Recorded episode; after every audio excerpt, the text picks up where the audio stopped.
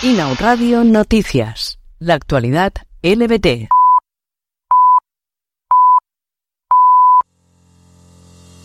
La demócrata Tina Kotek ha prestado juramento como gobernadora de Oregón, convirtiéndose, junto con Maura Healey de Massachusetts, en una de las dos primeras gobernadoras lesbianas del país. En el acto estuvo acompañada por su esposa, Amy Wilson, a quien definió como primera dama de Oregón y agradeció su apoyo durante la candidatura. Amores on Fire. La selección de la muestra Fire de cine LGTBI de Barcelona se llevará a cabo del 10 al 12 de febrero de este 2023.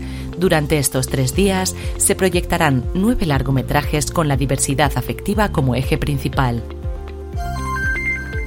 Crece la tensión entre el gobierno central británico y regional escocés tras la aprobación de la ley de género de este último, que pretende facilitar el reconocimiento del cambio de género, eliminando el requisito de un diagnóstico médico y psiquiátrico, además de rebajar a los 16 años la edad mínima para su solicitud.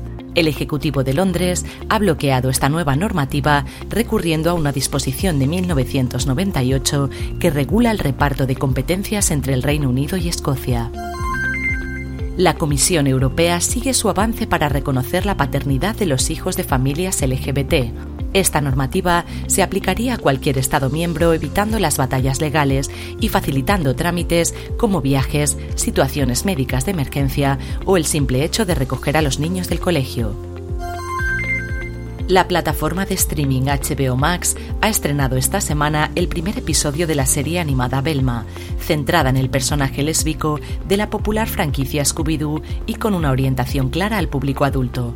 La serie se compone de 10 episodios y hasta el momento es el estreno de animación original más visto de la plataforma, pese a las duras críticas que está recibiendo.